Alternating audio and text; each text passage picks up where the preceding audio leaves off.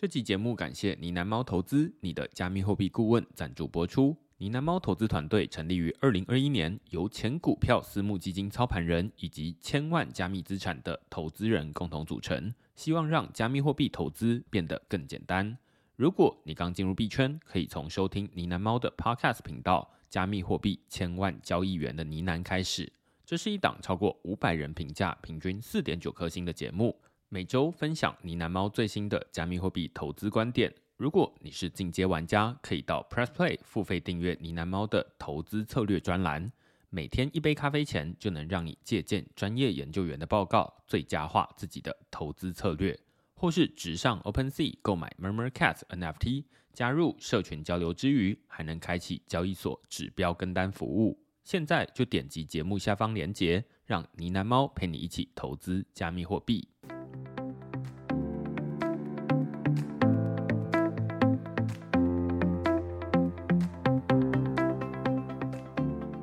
Hello，大家好，欢迎大家来到区块市 Podcast，我是区块势的作者许明恩。那先简单介绍一下区块市哦，区块市一个礼拜会出刊三封的 email 给付费的会员，那其中一封就是你现在听到的区块市 Podcast。那另外两封讨论什么呢？最近我们讨论 CNN 终止发行 NFT，社群的怒火与开始的结束。那这篇文章其实是在讨论一个可能是不是那么好的消息啊，至少大家在网络上面看到说，哇。这个 NFT 果然是寒冬来了，连这个全球知名的媒体，就是美国有线电视新闻网 CNN，他们本来在这个去年啊、宣布说，哎，他们开始要帮把他们的过去的历史有纪念意义的报道发行成 NFT，结果最近他们宣布说，哎，我们要终止发行这些 NFT 了。那当然，终止的这个消息一传出来呢，这个社群就马上讨论很热烈了，然后有的人就。很生气哦，就指控说 CNN 这个 Rock Pool 啊，Rockpool 用这个中文来翻译的话，大概就是说指控他们糟楼了，就跑路了这样子。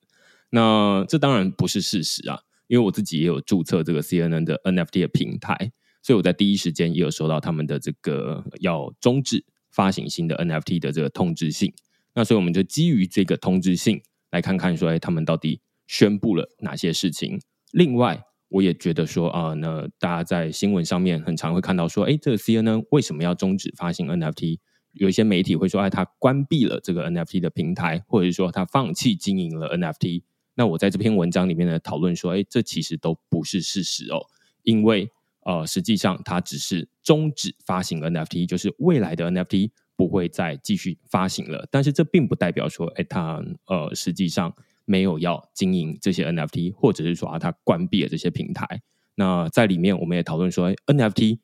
也就是因为有这样的平台关闭，哦，就是说啊，它不再新发行，但是这些 NFT 都还存在，那也更凸显它的特性这样子。那所以我们在最后面讨论说，哎，为什么它是一个开始的结束，而不是结束的开始？那这是第一篇我们在讨论的内容。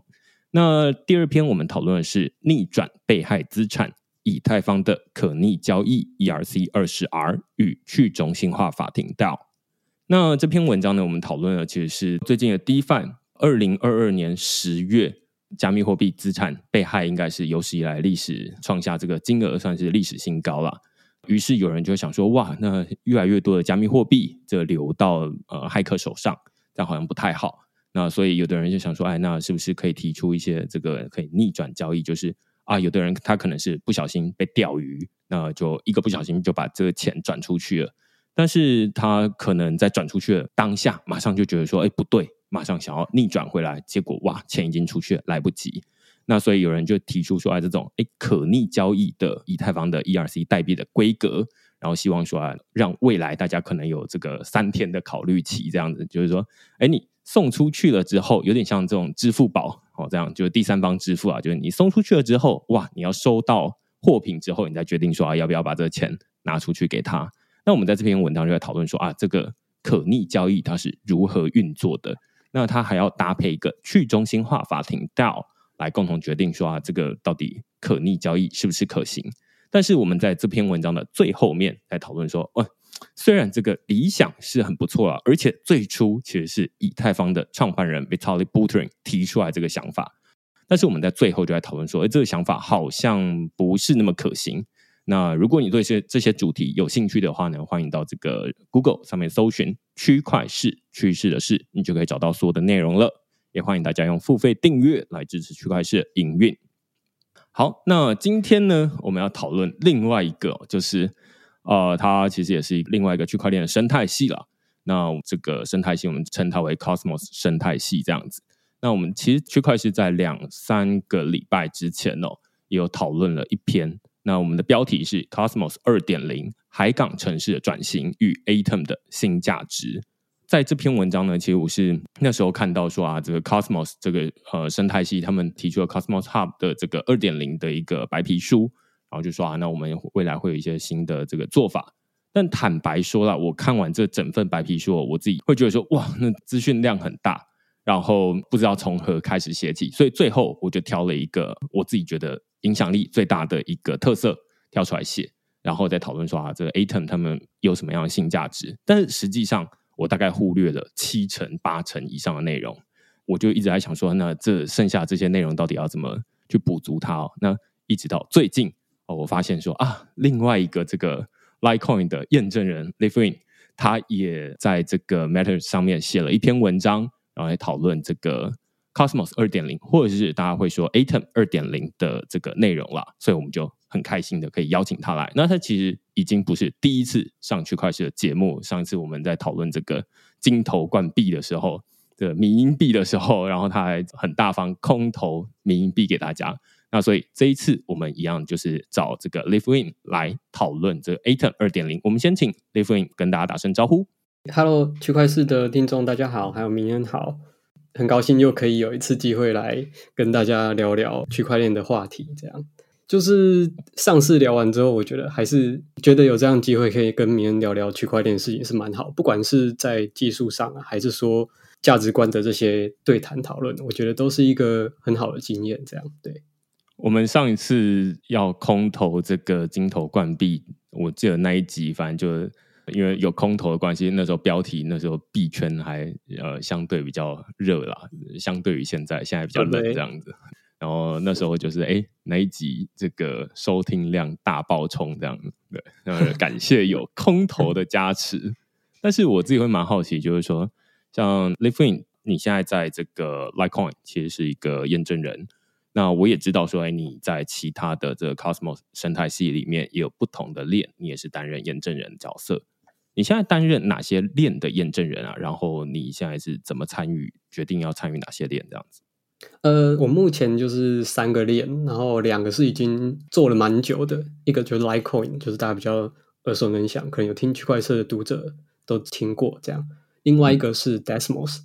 那。Desmos 简单来讲，它就是一个有点像是社交应用的 SDK 的一个应用链这样子，可以把它想成是、嗯、呃像 Facebook 或是 Instagram 这类的底层的 API 跟架构这些应用程式需要的程式都帮你内建在 Desmos 圈上面，然后让你们大家可以去开发呃社交应用平台这样。然后嗯，嗯，第三个是最近新尝试运行的一个链，叫做 Territory，它其实有点像，不知道我们大家听过，嗯，像是 Juno 这样子的一个智能合约链。嗯、那其实技术上，我目前的理解是，它就是一个智能合约链。但我觉得它的梦想要更大了一点，这可以之后再谈。但就是说，嗯、这一个尝试是目前才刚开始。然后我其实也不太确定说，这样子的链能吸引到多少人来。质押在我的节点，然后有没有办法维持的下去？目前还没有进到 active 的节点，这样。至于说如何去选择要进入哪一个圈做 validator，嗯，我觉得我会倾向挑一些比较有规模的，然后可能声量比较大的，那看起来可能比较可靠，然后他规划的那些 roadmap 看起来都是非常有说服力。那我就可能会考虑，但是其实大部分这样子的链，大家也可以想象得到，就是竞争非常激烈，所以很多像嗯像 EVM OS 啊，或者是什么 Juno，或者是甚至更早的 Osmosis，甚至是 Atom 这些早就已经挤满了，就是你没有一定的财力，其实是进不去的。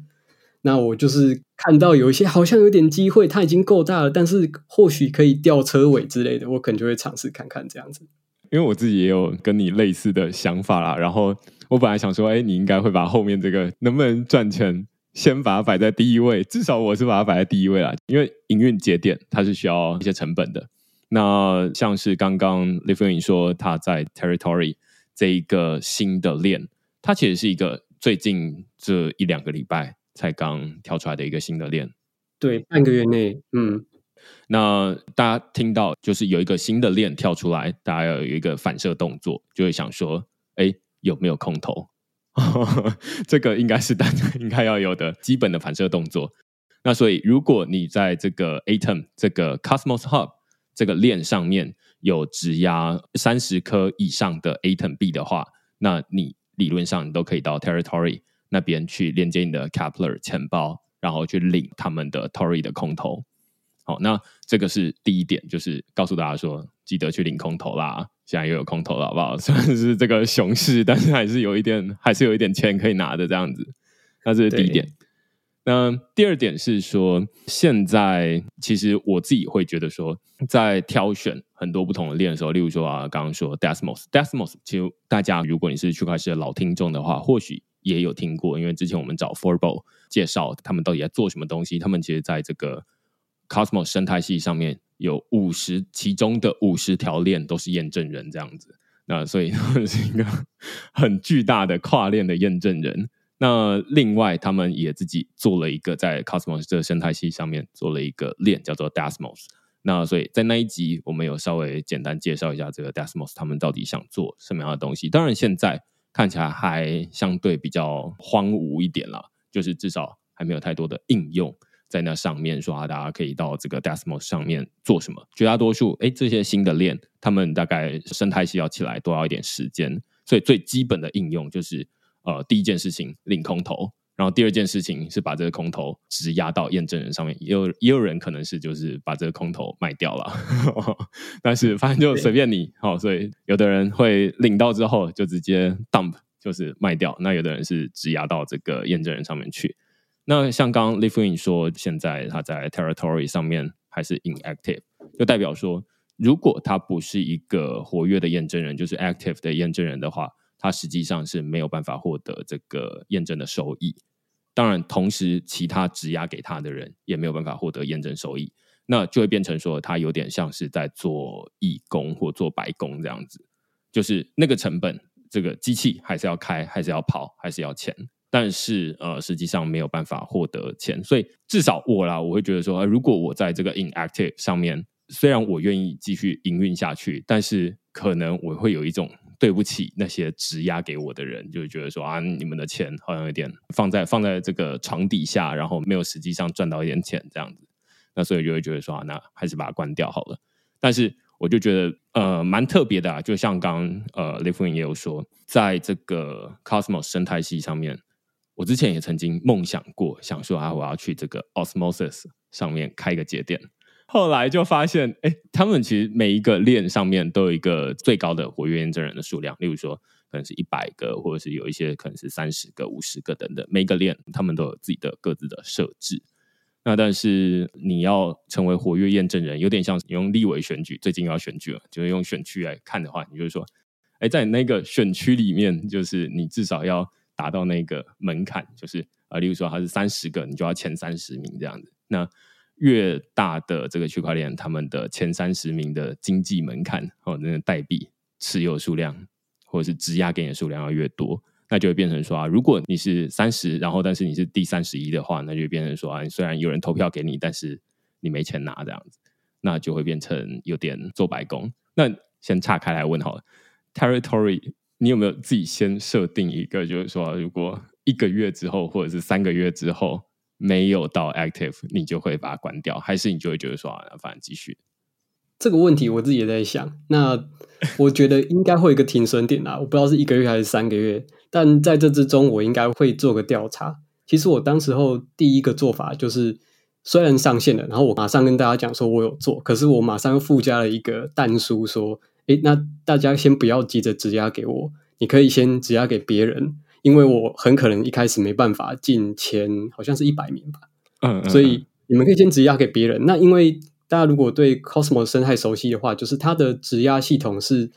你质押了之后，虽然解质押需要呃可能两个礼拜或三个礼拜不等的时间，但是在第一次转移质押的那个冷却其实其实是零。也就是说，你当你质押给 A 了之后，你再转移给 B 的第一次这个活动，它其实是没有限制的。所以我就想说，那大家可以先质押给任何你想要质押的的节点，然后呢，等我的节点 ready 了，然后我可能私下做一些调查，诶，好像足够了，这样，那再请大家转过来。对，嗯嗯，但这样就变一个问题，就是那大家一看就知道，当然就不会质押给我了，所以它会陷入一个类似死循环，就是啊大家先不质押给我，所以我的一直在可能就是一个很低的数字，然后越是没有人质押给我，大家就越是选择别人，所以就会渐渐的越差越远。那面对的一个难题就是。我开始要怎么去调查，或者怎么去吸引其他人来质押给我？那如果这件事情在接下来可能一两周之内或一个月之内没有很明显的看到一个曙光之类的的信号的话，我可能就不会再继续做下去。这样，嗯，嗯，对。但也是一个实验啊，我觉得蛮好玩的。因为 Cosmos 生态一个好玩的点是，除了那些很前面的链之外，大部分后面的小链，我这样讲小链好像要定义什么叫小，可能就是它的。生态还蛮初级，然后它的模组还没有做到非常的复杂的时候，它的硬体需求是相对小的。在那个初期的时候，其实硬体成本是偏低的，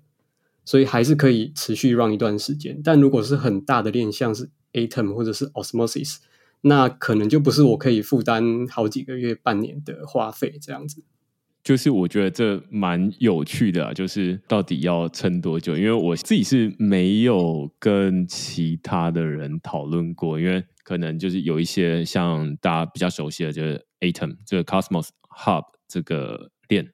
那或者是 Osmosis 上面，大概都是一些比较社群里面比较知名的验证人呐、那或者一些比较知名的大品牌，例如说这个什么币安啦等等的，Coinbase Cloud 啊等等的，哇，全球都知道。那或者是像 Forbo，他们是哎，在这个社群里面已经有一定知名度的。那相对之下，如果你的知名度不是那么高的话，大家自然会觉得说，嗯，把这个票投给他，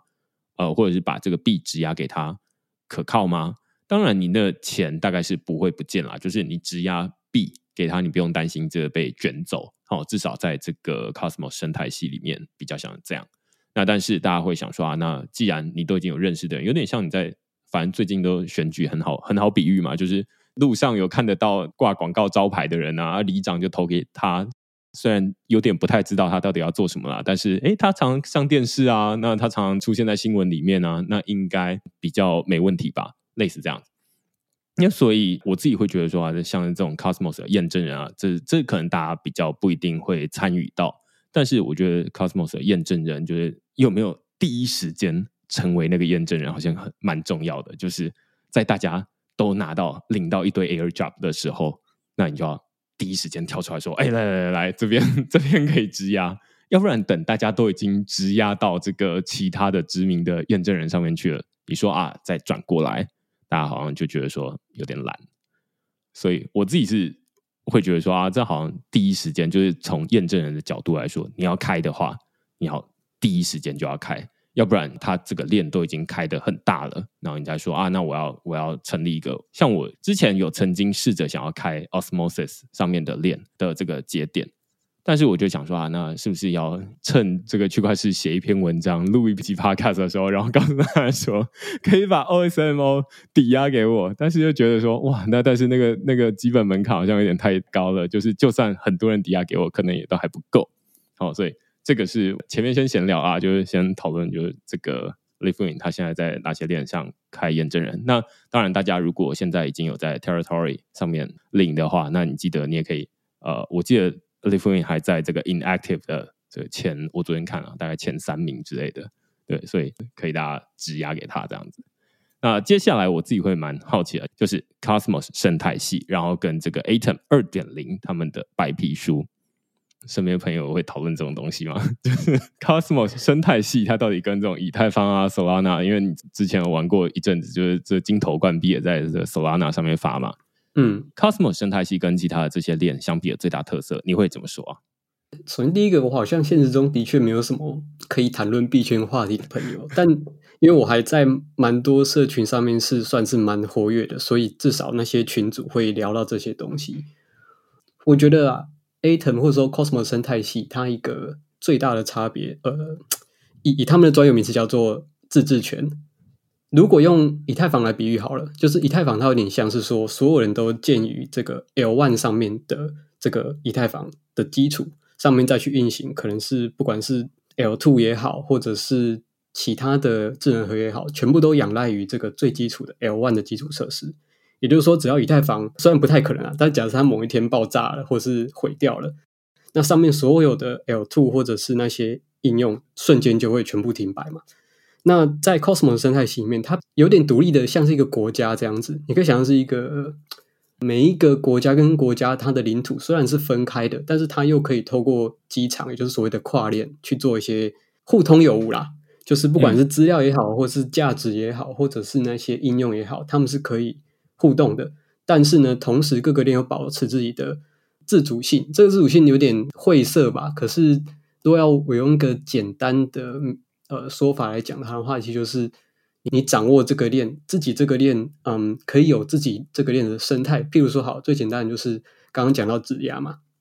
那这个链要多少个验证人？那每一每一个这个质押的 token，它所带出来的年化的通货膨胀率是多少？这些很细节的参数，其实在每个链他们都是可以制定的。那怎么样去决定这个参数？通常就是。一开始会有一个初始的这个团队，可能就先决定一个 random 参数，他们自己觉得这样很棒。但是之后可不可以改？可以，就是只要你有够多的票数去，嗯，submit 一个所谓的道的提案，那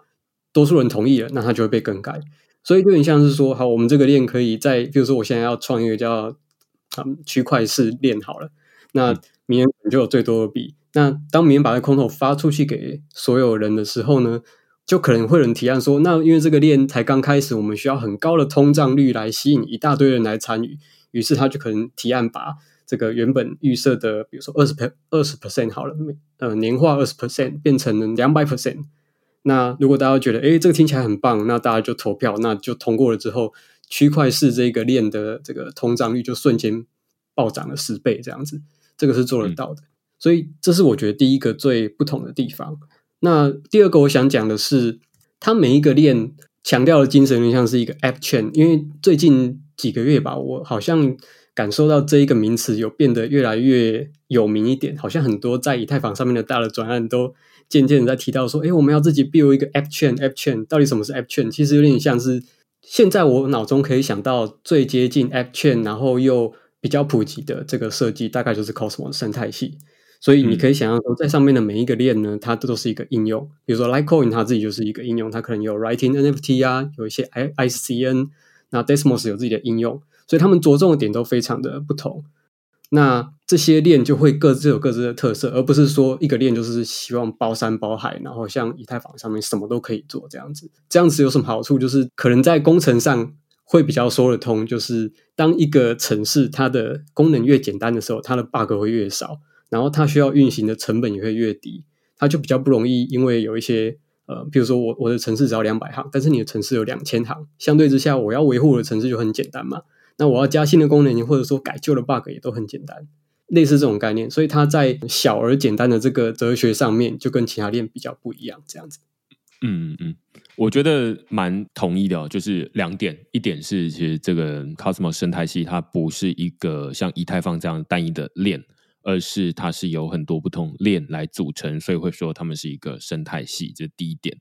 当然，以太坊他们会有很多这种同一类型的东西啊，例如说很多以太坊杀手哈，例如说这个 Solana 也是号称这以太坊杀手啊。然后它其实就是同个链，只是我哎，我们 Solana 这个 TPS 可能比较快一点，就是速度呃每秒可以处理的交易的笔数可以比较高一点。那所以还说哎，我们这个比以太坊还要好一点，类似这样子。那但是 Cosmos 生态系它的哲学或者是它的架构，整个会跟以太坊很不一样。就是大家在跨到这个 Cosmos 生态系里面来的时候，大概会需要，如果你说从这种传统金融到这个区块链，你需要清空一次脑袋。那我觉得从以太坊跨到 Cosmos 生态系里面来，也会常常会碰到一些撞墙的问题。哦，第一个就是说啊，他们在这边呃常常都是要跨链，然后每一个应用都是一个链。这边其实说起来啊，刚刚这正好 Lifwin 有提到 App Chain，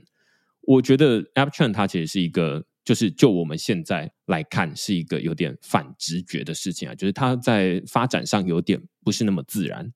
我们先从以太坊为什么出来好了。以前在以太坊还没出来之前，每一个应用就是啊，他想要做一个，例如说这个 Litecoin，就是比特币啊，或者是其他的这种区块链，他们就是想要发一个自己的币的时候，他们就要必必须要做自己的链，就是哦，像这个 Litecoin，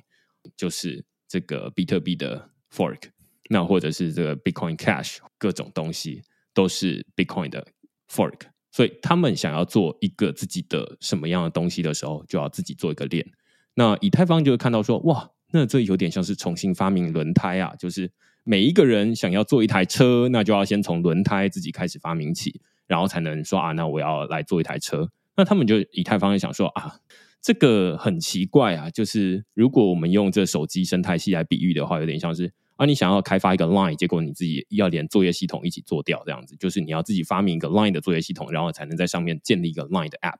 那这样不合理，所以他们就想说啊，那以太坊来做一个底层的作业系统，那接下来上面的应用大家就可以在上面可以自由的开发，好，这是以太坊的逻辑啊。但是现在到了这个 App Chain 的这个想法，这其实是再更进一层，但是你会感觉啊它好像有点回到以前，就是说。哎，现在大家会说像 Uniswap 哦，大家这在以太坊上面很大的、很知名的去中心化交易所，大家就说，哎，它应该可以发展成这个 App Chain，就是说它大到可以说啊，我不用在这个以太坊上面，而是我可以独立成为一个自己的链，或者之前 Compound 就是以太坊上面的一个借贷协议、借贷服务，它也是说啊，那他们自己想要做一个自己的 Compound Chain，所以。你会发现说，哎，这好像这个历史就是大家以前就是自己都自己一个链。那后来以太坊有点像是大家说，告诉大家说啊，你们都直接来我们这边开发就好，你不用从这个轮胎重新发明起。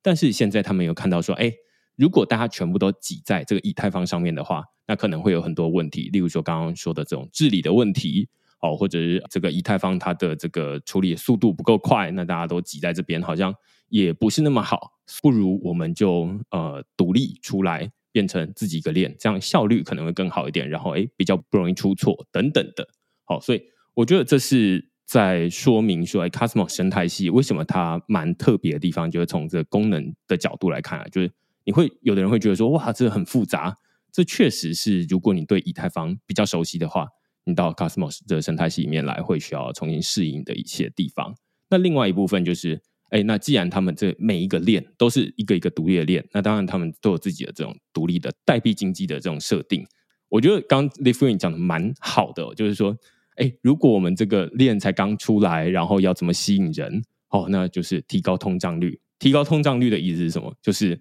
多印一点钱。哦，这有点像是前几年美国在做的事情。好，那就是多印一点钱，然后大家都发大财啊，大家手上都有钱，大家就会比较乐意从其他的地方。跑过来这边赚钱，好，那这个是有一点可以类比的啊，但是相对之下，在以太坊上面，它就比较难做到这种，呃，我可能会说这种链底层的这种克制化，或者是啊，他们自己会有很多治理的提案，所以我也会觉得说啊，Cosmos 生态系它有一个很大跟这种以太坊或者是 Solana 等等很大的不一样，在于说，哎，他们里面治理的生态系是相对比较活跃的。就至少我在 Aave、Compound、Uniswap，他们可能都有或多或少一些治理论坛，但是我可以说几乎没有参与过，因为他们能改的东西实在不多。那相对之下，呃，你自己有一个自己的链，你要从代币的发行速度，然后到你这个链的功能等等，你通通都可以改，那能改动的范围就很大。那就是大家会比较愿意参与这样的东西，所以这是 Cosmos 生态系跟以太坊的一个蛮大的不同了。那当然大家知道说啊，Cosmos 生态系它是一个哦、呃、有很多不同链组合起来，但是我们今天要讨论的其中一个主角其实是 Cosmos Hub。你会怎么介绍这 Cosmos Hub？它到底在这个生态系里面有什么样的地位存在？然后它有什么样的功能？你会怎么说？这个问题，如果比如说在几个月以前，或是去年的话，我觉得真的超难回答。因为简单的一个一个答案就是说，它在以前其实用台湾最好比喻的名词好了，可能就叫做神主牌吧。就是在这个生态系里面的老大哥，或者是一个一个精神象征是谁？就是 Atom。为什么呢？其实要讲到它的原始，一开始这个整个生态系的 builder 是谁嘛？那其实就是有 Cosmos 的嗯开发团队，他们是应该是不止一个团队。那这些 Dev 就是拼命的在做这些 SDK 啊，然后什么跨链的模组啊，一大堆的什么在那边刻东西。那因为他们这些开发者一开始都集中在 Atom 上面，这一个有点像是 Demo 的券吧，可以这样想。一开始就是他把所有功能都放在这个开发在这一个链上面，虽然不是每个模组都有 Enable，但是他们的确是开发精力放最多在这个链上面，也就因此说，大家会看得到。会期望说，诶，既然开发能量都集中在这一个链上面，那想必这一个链未来的，嗯，不管是他自己能够发展的程度，也就是或者说整个生态系能够发展的好不好，其实都仰赖于这一群早群的开发者。那当然，发展到越来越后面呢，就变成现在的状况是有一点点尴尬的地方。我想这也就是一部分为什么会有一群人想要提案说 Atom 二点零这样子的一个提案。对，那在现在的情况的确是有一些尴尬，就是说一开始的确只有 Atom 只有 Cosmos 在开发这些各种模组，最多开发能量没有错，但是渐渐的，就是大家会看到机会嘛，所以像是 Litecoin 啊，就转移到 Cosmos 上面了嘛，那 Desmos 也做了，那很多不同的券，甚至现在刚刚明有提到 Compound 啊，或者是 Uniswap 都在想说，那我们也来自己做一个券，那越来越多的开发者进入到这个生态之后呢，他们自己就有自己的开发能量。那可能就是也会把这些资金带到他们的链，那开发能量可能也就不会是一个啊、嗯、Atom 这边独大的状况。那大家就会开始，譬如说，我现在想要做一个嗯社交应用，我现在想要做一个很厉害的智能合约链，是不是非 Atom 不可？好像也不是。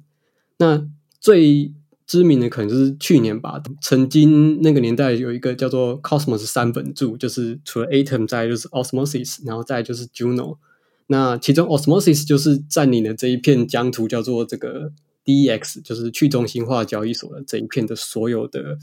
基本上你要流动性，你在 Cosmos 生态，你只能到 Osmosis。在那个时候，那 Juno 就是占领了另外一半边的所有智能合约的开发者的这一个链，这样子。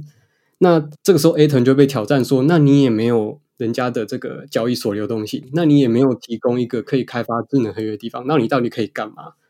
再加上一大堆，甚至连迷因链像吉娃娃这些也都出来了嘛，那大家就会想说，这些注意力慢慢被分散之后，其实 Atom 的 Holder 就会渐渐的有一些危机意识。但其实下一个问的就是说，那 Atom 到底它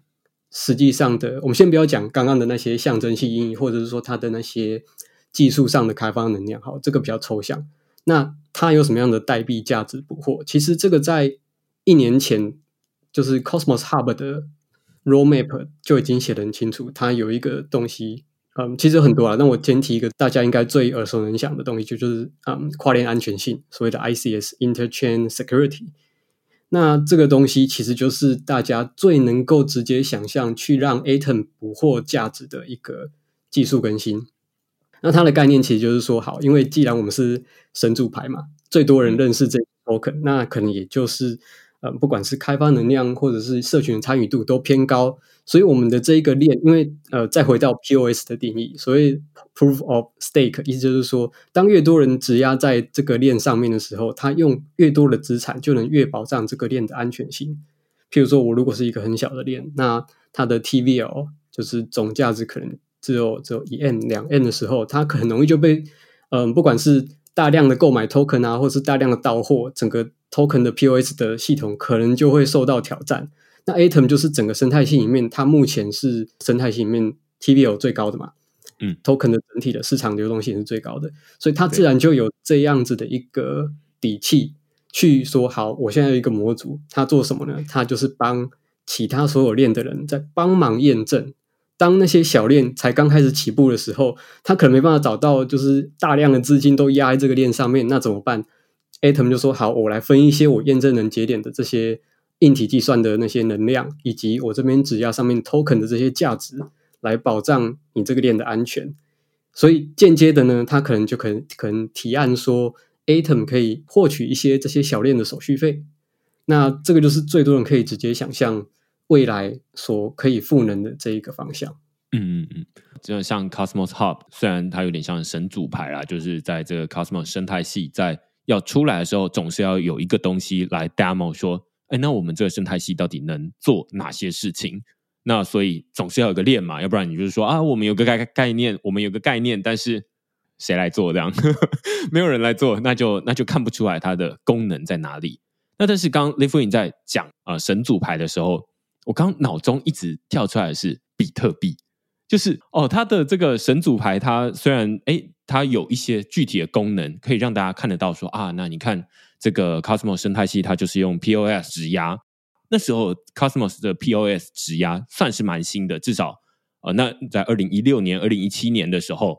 大家都还是对于这种呃用电脑算力挖矿 POW 是比较熟悉的。那 POS 相对比较陌生，所以有这样的一个呃 Cosmos Hub 或者是 Atom B 来呃做 demo，我觉得是有它的历史意义。那这个就跟这个当当年这种比特币，它要先出来，然后告诉大家说。哎，其实你要线上转账，不一定要透过中间人呢。你不一定要先把钱先存到这个中间人那边去，请他帮你转账才可以，而是你可以用你的钱包，然后直接转到对方的钱包，然后中间不用透过中间人。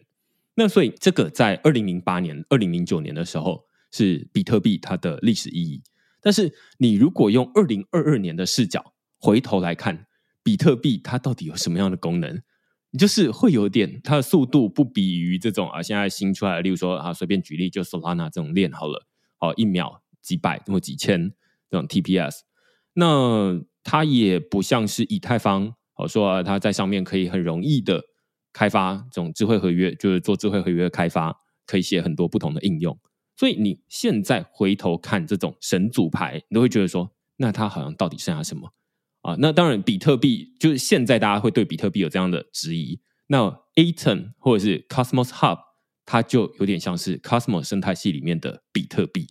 好，所以它就是呃，时间过了，在那时候曾经风光一时，但是现在你就会觉得说啊，它除了知名度有，你说 Atom 有听过，在很多不同的交易所上面都有上架。好，在币安交易所啊，在 FTX 啊等等的都有上架这个 Atom 币。那有听过，相对之下，Cosmos Hub 其他的生态系是其他的链是比较少在这种主要的这种中心化的交易所上面上架的。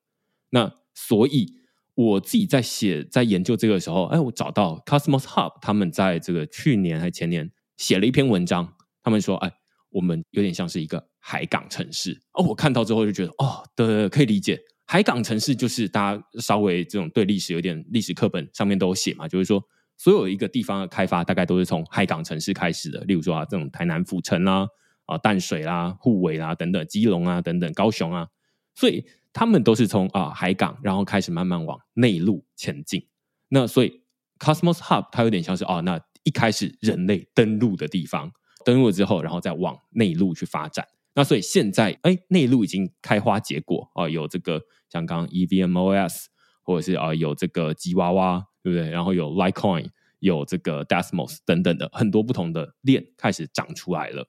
那现在就大家发现说，哎，这这么繁荣之后，回头再来看说啊，Cosmos Hub，那所以你还有什么功能？所以他他就嗯，好像也是没有。我们就是 TVL 很大啦，就是好几个 billion 这样子，好像好几十亿美金。那所以好几十亿美金，它到底有什么样的价值？那就会变成现在大家在讨论的重点，所以他们有点像是在找出路。哦我觉得从光从这个想要找出路，就会找到说 Atom 币到底有什么样的价格或价值。那相对之下，你会看比特币的生态系，他们有在找出路吗？我是比较 看不到了。对，那所以我会觉得，光是这一点，会觉得啊，Cosmos Hub 它已经算是积极的了。就是至少它不像是这比特币这种呃社群，比较像是一盘散沙，就是觉得说哦，反正我们就是神主牌，那你有种就不买比特币看看这样子，我们就是市场 dominance，就是四十趴、五十趴以上，你怎么敢不买？那所以我觉得这是我刚刚在听 Li-Fu 在讲说啊，他的这种神主牌的意义啊。另外一个我觉得蛮特别的，就是刚刚你提到这种呃链际的安全共享，就是哦，那它有这个 TVL。有这么高，那有什么意义？他就想说，我觉得他们的想法也很特别，就是哦，那像比特币，它就自己是一个链，然后它也没有什么生态系，没有什么 Cosmos 生态系，所以它也就，即便他想要做这种链际安全性的共享，他也做不到。但相对之下，哎，Cosmos Hub 它有这样的条件，然后他也想到说啊，那你看我们这 TVL 这么高啊，你看我们这么多币价值那么高，如果你骇客想要入侵，想要攻击这个链的话，你没有一点，你没有几个这个几十亿美金，你怎么可能攻攻得下来？那相对之下，这个生态系里面有很多小的链，才刚刚要发展起来了。那他们的这种资金，就相对之下，他们的里面的钱还没有那么多，那就很容易受到攻击。那所以它有点像是就变成说啊，那自己母鸡带小鸡的这样感觉。那哎，你们都用我的这种安全性，我们有几十亿美金。那所以他要攻击相对比较困难，那他的损失要承担的风险也很大。那我们就来 cover 你的安全性。那当然你也不是这种免费仔，就是随便撸啊，你就是呃可以付一点这种手续费。那所以它就会让这整个 Atom 的代币可以涨得起来。好，所以这大概是在讨论这个 Atom 二点零这一个白皮书里面其中一个，我自己会觉得哦，看到之后就觉得哦有理解，就是说啊，那这样子它确实有点像是把这种。旧城市或者是老城市重新翻新哇，然后找到它一个新的面貌这样子。但是我记得在最近大家在讨论这个 Atom 二点零这白皮书的时候，因为这个链际安全共享它只是它其中一个，好像现在社群上面在讨论这个 Atom 二点零的白皮书，还有对它有一些批评。除了这个之外，有一些呃不同的声音，我不知道你有没有看到他们到底大家在讨论什么。然后为什么说，哎，好像不是所有人都赞成这个 Atom 二点零的这一个提案？这一个部分呢，我觉得有一点点的 tricky 去解释这个，因为它其实会牵涉到去解读这个提案者，也就是 Atom 二点零的提案者后面的动机，所以免不了会有一些臆测。但是呢，就白皮书的表象，就是它表现出来的这个提案来看，首先最令人诟病的一个问题就是。有点所谓的像是现代政治的民主政治里面的包裹提案吧，嗯，这是一个最多人提出异议的一个地方。其实就是因为最大的三点，好，我这样讲，第一点就是刚刚讲的链际安全，然后第二点，我不确定应该要说跨链账号或者是说流动质押，对，反正前两个或前三个大部分就是跟技术更新有关的代币获取价值，嗯，但是它最后呢放进来了一个，其实有点像是申请。社群资金，也就是嗯，提议再增发二十 percent 的 Atom 到某一个特定的地方，然后来做使用。也就是说，你可以发现是多个技术提案，再加上一个有点像是要钱的提案。Anyway，但这个包裹它的另外一个问题，除了就是这种三加一或二加一的这个包裹之外，那几个前面的技术性提案其实。大部分在去年的所谓的 Atom 他们的技术的那个 roadmap 上面就已经出现过了，而且是一直有持续在开发的。所以如果你有在关注 Atom 的发展的话，其实，在去年你就已经看得到这些东西的模组一直都被在被开发。这代表什么呢？也就是说，即使没有 Atom 二点零的提案，它在二零二三年按照 Atom 过往的开发经验来讲，基本上是不太会跳票，有也只是延迟一点。就是说。即使二点零没有通过，这个提案完全不存在。我们的链际安全也好，这个跨链账号也好，还有所谓的流动性质押，而且 even 像流动性质押这件事情，其实也已经有不止一个链想要进来 Cosmos 做了，所以其实都已经在如火如荼的开发，而且可以预期被完成的。那撇除这些技术的面向之外，那 Atom 二点零它就变成是一个好像在。我这样讲可能有一点点的不厚道，有点像是在割稻尾的那种感觉，就是说啊，我这个二点零很厉害，因为我有链间安全，我有什么，我有什么，所以我要改代币经济。那这个改代币经济对这些反对的人，好了，我其实是反对的其中一个，看起来就有点像是说，为了这一个代币经济的改动而去把其他的技术提案包起来。确实，这些嗯技术的改动是。很多人都觉得是必须，而且也真的是讨论许久。大家觉得 Atom 应该是要做一些改变的这些点，但是大家就不太能理解是最后面为什么要改代币经济的生态。那代币经济的生态再细讲下去的话，又有几个可以算吐槽的点嘛，或者是说可以被质疑的点。第一个就是，它其实是要求一笔二十趴 Atom 的增发去作为这个生态开发的经费嘛。那大家就问说，诶，可是我们 Atom 也就是 Cosmos 生态，它有一个很特别的地方是，任何的链你只要用了他们的 SDK 模组，它在第一天就有所谓叫做 Treasury Fund，也就是社群的这个社群池的资金。而目前 Atom 里面就还存在的这一个所谓的社群池的资金，也就是说，任何人今天我，譬如说我好了，想要开发一个新的链或者是新的什么，我想要 Atom 来资助我，我现在就可以发一个提案说，哎，请大家来赞助了这个新的链，叫做什么区块势链，然后我希望想要拿一个 million 的 Atom 来赞助我开发，这个是现在就已经做得到的事情，而且池子里面也还有足够的资金，就是还没有用完。所以大家就问说，那你为什么需要再开另外一个 pool，然后让你去使用？而且他们提出来的这个方案，居然是就是另外一群叫做议会的人去使用这些东西，然后也没有去厘清说这些议会的权利与责任，然后每一次议案的审核该怎么做，其实都是还偏向模糊的一个阶段。那大家就会去对比说，这个原本的社群池为什么你不采用，而是想要？新开一个另外一个池子来用，那这个目的到底何在？那就会有各种好一点的，可能就是稍微的去 question。那比较激进的人，可能就会说，你是不是想要来这个偷我们的钱，偷我们的国库，然后把这二十趴的 Atom 拿来去盗货啊什么的，就会有各种比较阴谋论的的的质疑出现啊，这样子。我自己也不太能理解，就是为什么已经有了社群池，还要再另外一笔钱才能做到？那。截至大概上周到目前为止，其实这个二点零提案，它也有对针对这一部分做一点妥协或修改吧。他是说，这个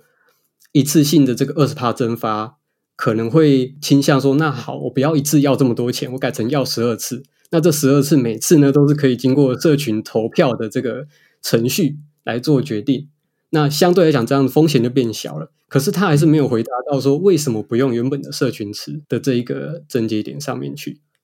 哦，我觉得刚这一段很像是那种，如果国家有那种立法院和财政委员会的话，大家在质疑，就是说啊，行政院他们就是说啊，那你看我们推出了很多公共建设啊，然后有很多国防啊等等，你看过去几年大概都有做，然后但是今年忽然跳出来，就是包裹了，变成是一个什么？呃，这种动能经济、什么增长提案之类的，然后里面呢，都是其实过去几年说他要做，而且也正在做的东西。但唯一一个不同的地方在于说，哎，这里要了一笔钱这样子，然后还是蛮大一笔钱。但你刚刚说二十 percent 是它的现在的总发行量的二十 percent 吗？还是是哪一个二十 percent？它是额外新发出来的钱吗？对，是新发行的二十 percent。另外一个还没提到的问题，就是它不但要求了这一个二十 percent，因为你可以想象嘛，如果我的提案里面就只有说，哎，我也想要另外再二十 percent 的钱，这样子的一个东西就很容易被人家质疑。所以他要另外做一件事情是什么？他又提案去改了代币经济，也就是其实很多人可以说雀跃吗，或者期待的一个提案，就是二点零的一个他所提出的代币经济修改，就是说它前提是 Atom 这个币它现在有着。还算蛮高的通胀率，大概在七到二十 percent 之间。然后呢，这个二点零的提案就是说，好，那我现在不要这个七到二十 percent 的通胀率了。也就是说，虽然你一次给我二十 percent 的增发 Atom 到我的手上，但是呢，我可以提案说，那以后我都不通胀了。这代表什么？就是说，诶，看起来好像蛮不错，就是这些 holder 都不会再被稀释掉了嘛。你可以想象，因为一直在增发这些币，像美国一直在发钱。美元一直在增加，所以你手上的币是不是就变小了？那大家就想说，那尽量发这些 Atom 给更多人，所以我的代币价值就会上涨。这对于很多在嗯，不管是以太坊啊，或者这些 BSC 上面的土狗币来讲，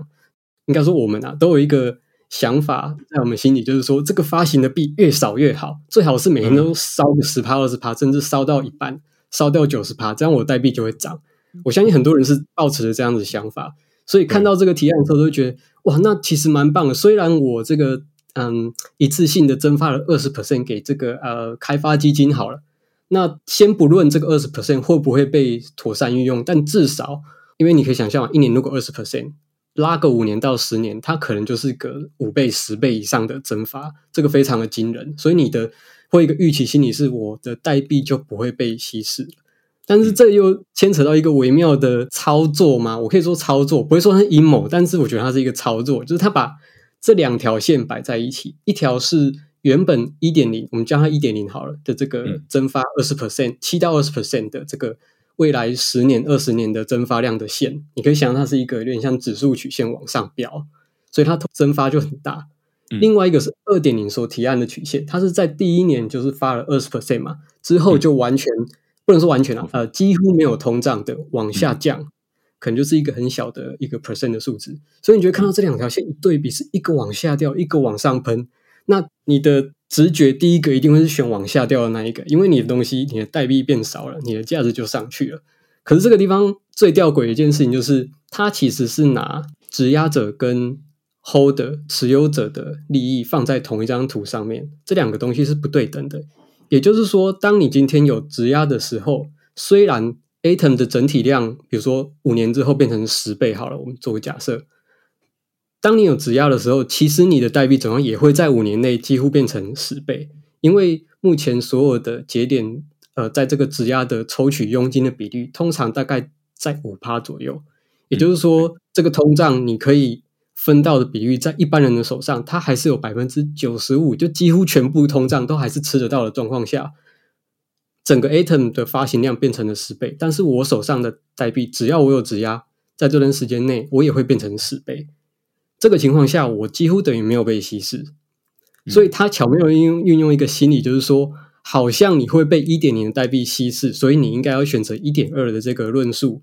而去选择它。但是选择二点零之后呢？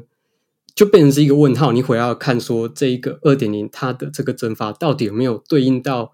后面通胀的这么一大一大串的这个价值，所以我觉得它变得说你要怎么跟人去解释这个东西会变得非常的困难，而是反而你很难去 fight 这一张图上面所代表的意义，因为它同一张图里面代表的两条线，它其实不是在讲同一群人，但是他想要传达的就告诉你说，你看。哎、你自己去算一下那个面积嘛，就是一个这样子上去，然后那个面积，你看往时间往后拉，它那个面积越大，那代表说，哎、市场所有的这个面积就是新发行出去的代币。那哎、一个往下掉，你看，哎、这个面积有限，对不对？那新发行出去的代币变得比较少了，那所以手上的代币变得越来越稀有啊，价格上去啊，类似这样子。但是其实两个是呃代表不同意义的东西啊，简单来说是这样。那但是他把它放在同一张图里面，你自然会觉得说，哎，好像比较应该要选二点零，二点零不错。那你就可以理解，就是啊，那市场上就会有一些呃投资人，然后就会觉得说啊，你看这个 Atom 二点零，它里面我知道改了代币经济，那到底改了什么不重要，但是它好像变少了，所以这个 Atom B 应该要上涨。所以我记得那时候在这个他发出这个白皮书之后。哇，Atom 也涨了一小一小段，这样子就是说啊，大家都觉得说看好这个 Atom 二点零的这个未来的发展。但是我我也是第一时间看到说，哇，那大家好像都觉得这个代币经济会怎么样？虽然我自己是有点看不太懂啊，就是每次看到这种在白皮书里面看到这种图，我都是直接先跳过这样，会觉得说哦，我还是看功能好了，看一下这个功能到底怎么样。那代币经济简单来说，我可能就会看他写的结论。反正他想要传达的结论就是说啊，那你看我们这个发的代币越来越少，那我就信你好了这样子。那要有更多的人来讨论，就是说啊，你看他的代币经济到底是怎么样，才会发现说啊，原来两条线是不太一样的东西。那所以我会觉得，像这个就是大家看 Atom。二点零这种白皮书里面比较不会看到，像我自己就是看啊，你看它有哪些功能。那如果比较没有那么认真密集的在追踪这种 Cosmos 生态系的发展的话，你甚至就会觉得说啊，你看它改了很多的这种新的功能啊，然后啊又有改了代币经济啊，那大概就知道说啊，那它有一些改进。你很难去判断说它改的这些功能到底是不是需要的。或者是这个代币经济改的到底是不是啊、呃、好的？那这都是变成说啊，你要更深入的参与才会知道。我自己是蛮好奇的，就是说，像刚刚呃李峰有说，这个白皮书它其实不是一个确定版，而是我记得是在之前这 Cosmos Verse 呃，应该是 Cosmoverse 的这个大会里面才提出来的。然后他提出来之后，其实主要是想要激起大家社群的讨论，有点像是公听会这样啦，就是哦，我们先办一个公听会，然后大家有什么意见，然后回馈给我们，然后我们再改，然后最后才会是投票同意。所以现在应该是还没有通过，对不对？就是包含我们刚刚讲的那些代币经济啊，那链际安全工程那些功能，虽然其实那些功能在去年就已经 说，哎，要接下来要开发了，但总之这个白皮书如果扣一扣的话，这个代币经济应该是还没通过，对不对？对，目前的状态全部都是还在纸上谈兵，都还没有到链上的提案阶段。所以我觉得比较好的一个是，的确，它也促进了蛮多正反两方的这个论战也好，或者是甚至连那个 J.K. 就是 Cosmos 的前 C.E.O. 他也有自己提出来自己的想法。那正反两方的一一番讨论之后，像刚刚有提到的说，这个二点零的白皮书也不是一个决定版，它其实也有做了一些对应的修改，在受到一些质疑之后，那我相信这应该也不会是最后最终版。就是当更多人在参与讨论之后，或许之后还会有更多的改动，我也不晓得。那我自己最希望看到的中期，所以就是前中后的中中期，是希望尽可能的把这些很庞大的架构拆分成不同的小的提案去做进行。譬如说，你同不同意我们来升级，让 Atom 拥有这一个功能，或者是另外一个功能，或者是要不要改代币经济，这些都是可以一个一个。去讨论的，除非说你其中的一个跟另外一个是必须要一起上线才有办法运作，那那没办法，可能必须要一起。但目前看起来，大部分的功能都是可以拆开来讨论的。那我想这样子会比较有助于社群的去有效的针对单一的功能去判断说，诶，这个对整个生态是不是好的？我们需不需要这个功能？嗯，可以有单点的选择，而不一定是强制你要买套餐。就是哦，那不想喝饮料，结果你饮料就已经包在里面，那好像就是 不买不行这样子，还不能换浓汤这样子，所以这就不太好。而且我自己是觉得说，如果你从验证人的角度来看啊，就是说，如果你把这不同的提案每一个都拆开来，那它就会变成说啊，例如说第这个第八十号、第八十一号、第八十二号提案，然后每一号提案都是不同的功能，那你同不同意？这其实对于投票，就或者至少对于验证人，因为绝大多数人的票就是那个 A 跟 B，其实是委托给验证人的。那验证人他也就是啊，那这个同意，那个不同意，那个同意，就是非常简单。那即便是一般人要投票，就是哎，你不一定要服从这个你抵押给的那个验证人他的选择，你也可以自己哦，那就是分成三个或四个、五个不同的提案。你甚至都不用像现在这样，然后说这个物理世界的投票，你要投到跑到那个投开票所，然后你还要出示你的证明等等，完全不需要，你就打开钱包，然后说啊，那这个我要投票，鼓励大家啦。如果你现在手上还没有体验过这个 Cosmos 生态系的话，的治理的话，你可以到 Litecoin，Litecoin 上面会有这个可以治理的提案。那在上面，如果你手上有 Like B。哦，或者是没有的话，你可以到 Matter 上面写文章，然后写文章就会有人帮你拍手，拍手你就可以拿到 Like B，那你就可以拿去那边去参与治理的这个投票。那这就是蛮简单的操作，所以我自己会觉得说啊，那虽然今天我们不单纯，虽然刚刚 Lithuanian 有说，哎，目前他至少站在这个反对的立场了，但是最后他希望的结果好像也不是说啊，那这个东西完全打掉，而是说不要包裹提案。为什么要包裹提案？就是。好像没有什么特别的意义。你的你的意思应该是这样，就是为什么要把这些全部包在一起，拆开来不行吗？可以这么说嘛，对不对？对，但其实也不知道他们最后提案的形式会是什么。毕竟他的白皮书这样写嘛，嗯、那实际上提案搞不好真的是分开提案也说不定。对，懂懂懂。虽然目前看起来他比较想要一起提案，但实际上最后提案是怎样是只有提案者可以决定的。而且到现在还是不知道那个增发二十 percent 到底是想要干什么，对不对？就大方向来想，因为刚刚有讲到 Atom 的获取价值，目前的大部分人的共识是一致的，就是说希望从链间安全这个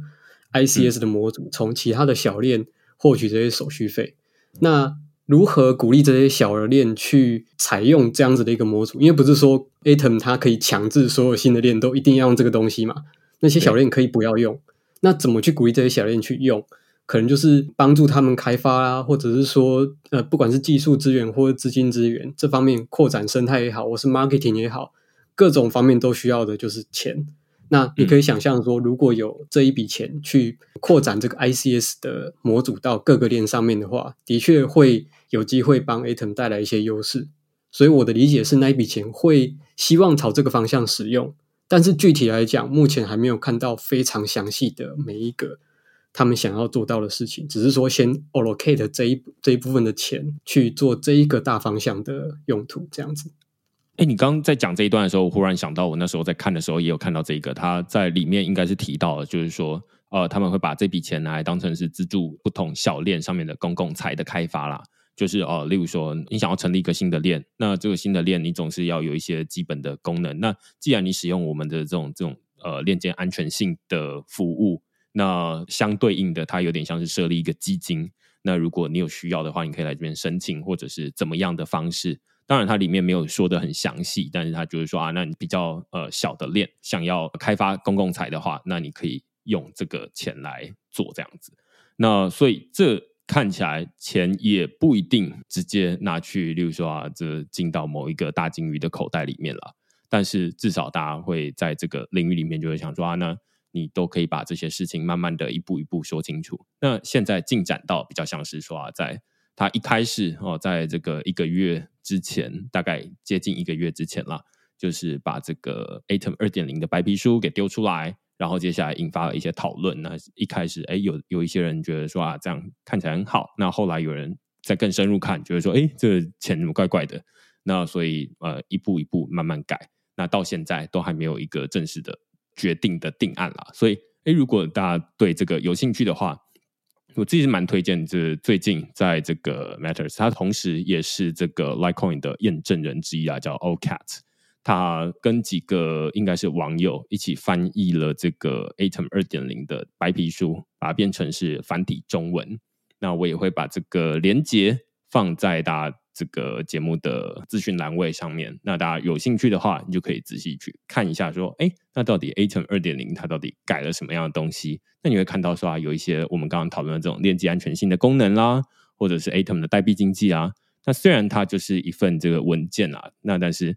呃，我自己的心得是，即便是翻译成中文，也不一定是 大家都可以看得懂，这样子不是那么好入口哈。但是至少，哎，他已经克服了一些这个语语言的障碍，这样，那大家还是可以去试试看，这样。想要补充一下，Cosmos 的所谓的自主权的这一个部分，嗯，就是说，嗯，大家都都有一点多少听过 DAO 这个名词，然后说我们可以去治理自己的专案也好，治理自己的链也好，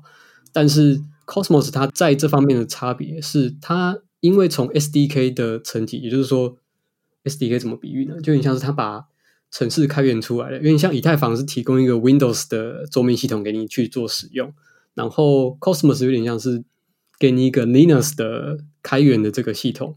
那所有人在第一天他用了 Linux 的时候，内建就已经有到的这些功能，包含是什么参数的调整啊。然后怎么去做治理啊？所以，譬如说像 Solana 好了，呃，现在已经比较好了啦。在一开始的时候，Solana 它在蛮长一段时间是，even 它是在以太坊出来之后一段时间才更新的一个公链嘛。它其实有蛮长一段时间是没有任何治理的功能的。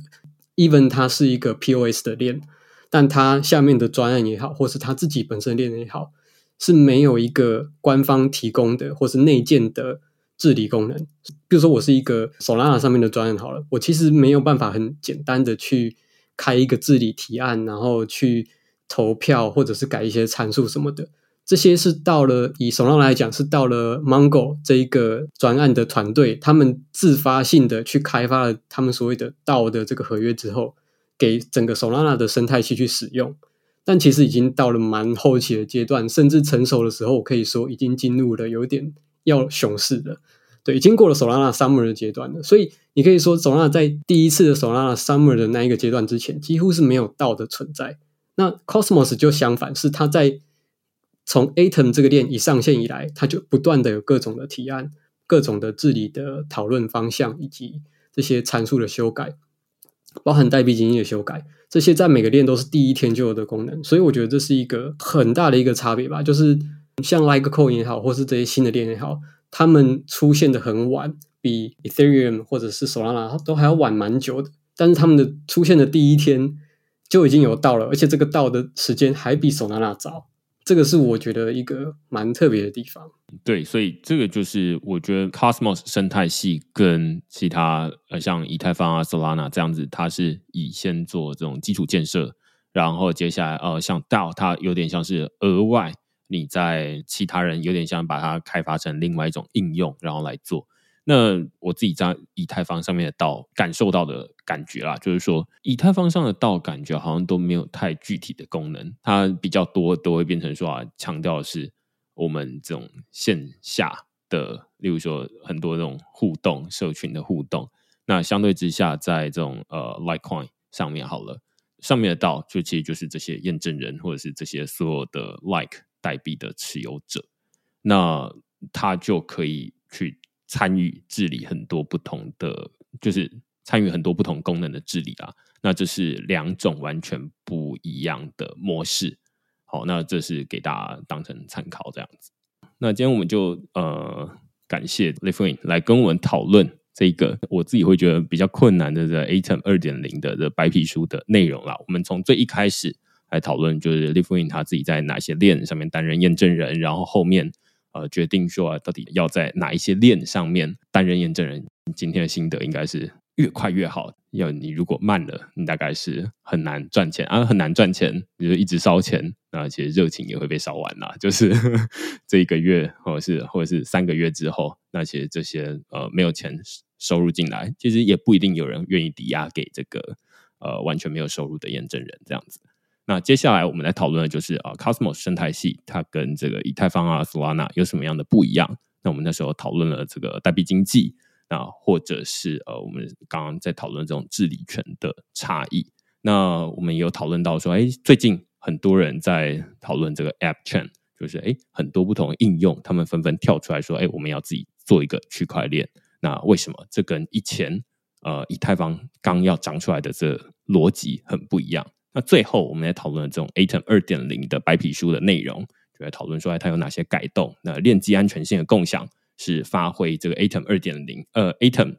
呃，应该说 Cosmos Hub 它的一些特色，把它的这种钱抵押在这边，把它的 TVL 的优势发挥到极致。然后，而且我会说，这有点像是 Cosmos Hub 的一个很漂亮的转型了。但是，哎，那为什么要把这些功能？跟 Atom 的代币经济修改绑定在一起，能不能拆开来？那这是大家最近在社群里面讨论的一些内容。那有一些人同意，有一些人反对。那现在这个白皮书还没有到最终版本，那所以有的人就会开始说啊，那他是不是还可以再修改啊？然后一直到最后，我们再呃放到这个链上投票，决定同意或不同意。那无论同意或不同意，看起来刚刚我们在讨论那些功能。它都会呃继续得到，例如说明年后年，它都就会慢慢的陆续上线。所以现在大家看到的这些 Cosmo 生态系，它也都只是一个半成品了，可以这么说，就是啊，那未来它会有越来越多的功能，越来越完善这样子。那这大概是我们今天这一集讨论的内容。那如果你喜欢我们这些讨论内容的话，欢迎到 Google 上面搜寻区块式趋势式，你就可以找到这其他。的内容，然后也欢迎大家用付费订阅来支持区块势营运。那我们就下个礼拜再见，感谢 Lithuin，谢谢明恩，拜拜。拜拜。